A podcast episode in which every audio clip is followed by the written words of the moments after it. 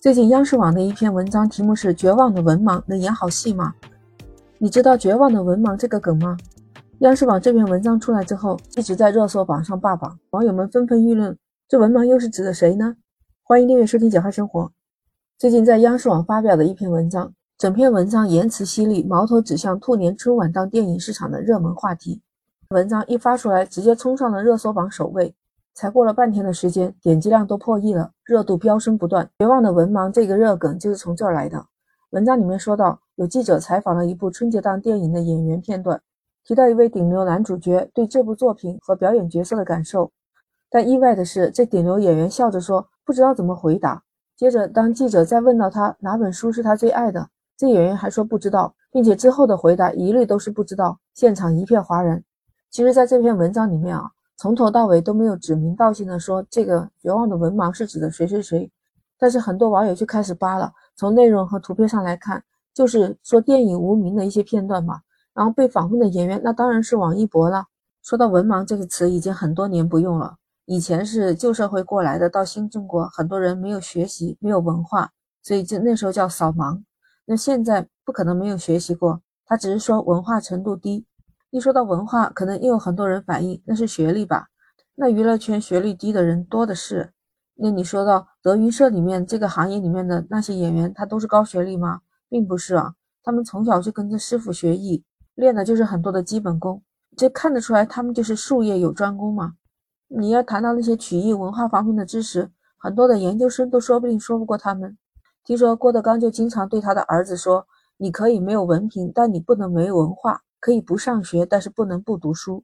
郭麒麟其实书也读的不是很多，但他参加了一个综艺节目当中写扇面的环节，郭麒麟使用了填笔、展卷、拓帖这一系列非常考究的词语。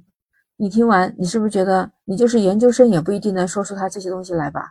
还有影帝梁朝伟，九十年代传到大陆的这些港台明星，他们的文化程度也不一定有多高，但是他们有些人就特别的钻研。能够整个人都在戏里面去分析、去理解角色。还记得已经去世的陈小旭老师吗？他在《的红楼梦》里面演的是林黛玉。当时他为了争取这个角色，写了几页纸的人物理解，还附上了自己的小诗，就是在那时候寄给了公开选角的导演。只有这样的演员，他对每个角色诠释的很透彻，他演出来的人物就有血有肉，确实很真实。娱乐圈中文化程度不高的演员特别的多。比如说像王宝强、赵丽颖、周迅，像王宝强，他就是草根出身。最开始的时候啊，他看剧本身边都要放着一本字典，因为他那时候认识的字不多嘛。别人看剧本两个小时，他要用两天去理解剧情里面的人物。没有文化，并没有影响他去领悟角色。他们的文化程度低，并没有影响他们演好戏。相反，他们可以用最质朴的语言说出对角色精准的理解。现在令人感到震惊的就是，现在的粉丝为了偶像，真的什么都敢干，直接造谣官方媒体，竟然直接表明央视网和央视没有任何关系，甚至还说什么收买之类的，这些抹黑了王一博。不知道是不是现在的流量小生有很大的群体效应，粉丝到处攻击，也不管对方是什么背景，只要说是自己家的偶像，那就不行。接着据说是很多粉丝已经被禁言了，他们又开着小号胡乱攻击。搞到现在是风波越来越大，越来越不可控制。央视网已经清空了所有关于王一博的内容，包括了之前的内容。其实央视网的这篇文章是对演员行业的一个提醒，并没有针对某一个人的意思。细心的网友也发现，整篇文章里也不只是逮着王一博一个人。之后其实有隐晦的提到刘浩存谈演员事件，还有提到有演员分不清建党建国的事情。其实整篇文章说到底就是一个讽刺和批判。毕竟央视网的权威性，我们在这里不用过多阐述，而且他提出来的问题也真真实实存在。所以，经过网络上这么多争议之后，很多官方媒体和大 V 都力挺央视网，说做的没错，并且陆续转发。其实就在那篇媒体文章里面是写到，文盲演员与学历无关，而是那些文化程度不高、头脑简单的演员，连剧本都看不懂，更加没有办法理解角色，平时屏幕上看不真实。当你想和他谈论角色的时候，语言组织能力太差了。这些自称是演员的顶流，连演员是什么这样的问题都回答不出来。很多网友对媒体的批评感到惊讶，因为媒体很少说这么重的话去攻击娱乐明星。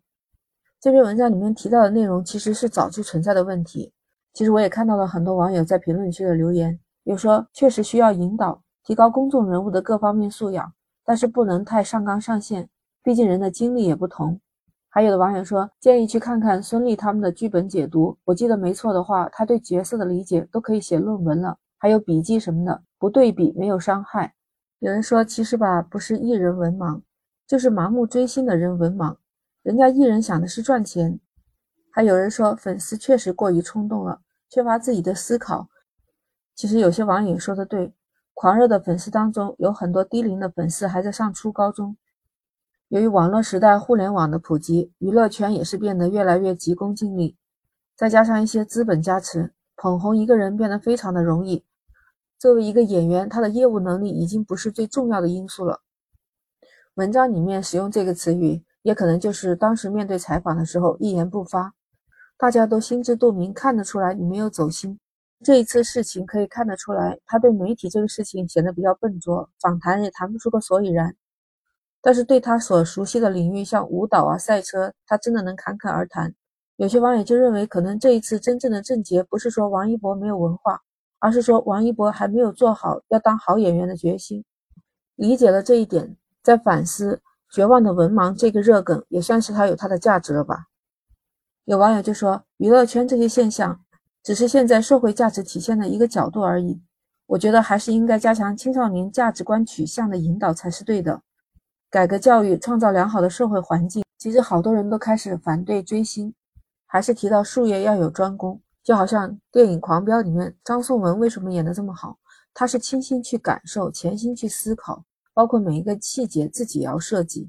所以实际上，不管是演艺还是其他的任何一个工作，我们平时的工作当中也应该特别的严肃对待，去思考自己工作的每一个环节。也许这样才能提高效率。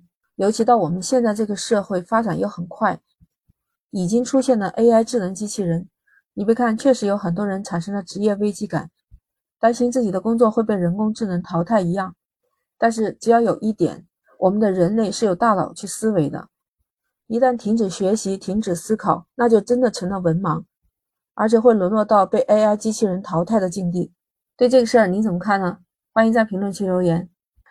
到现在节目已经说到尾声了，Lisa 也不得不说，你的鼓励就是我继续支持下去的动力。其实你的每一条评论我都会一一回复，每天都看。